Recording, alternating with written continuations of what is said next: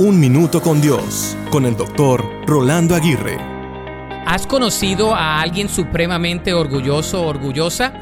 ¿Has visto a alguien petulante, arrogante y presuntuoso? Todas estas son actitudes que dependen de la altivez, la cual es la antesala del orgullo. El orgullo es el pecado original que tiende a destruir todo en nuestra vida. Sin embargo, uno de los beneficios de la adversidad es que desafía nuestro orgullo.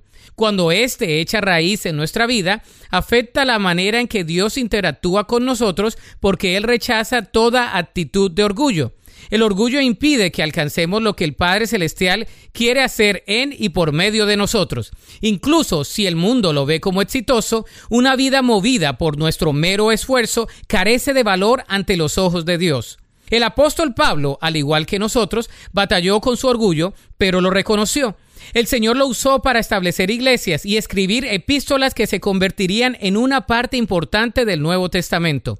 Cuando entendió la razón de su aguijón, el apóstol respondió con confianza y gratitud reconociendo la sabia y amorosa protección del Señor. Tal vez puedas darte cuenta que aún en medio de la adversidad Dios nos puede usar. Él nos ha dado a cada uno áreas de influencia donde nos quiere usar si evitamos la altivez y el orgullo. Debemos humillarnos hoy para que Dios nos pueda usar. La Biblia dice en Santiago 4:6, Dios se opone a los orgullosos, pero da gracia a los humildes. Para escuchar episodios anteriores, visita unminutocondios.org.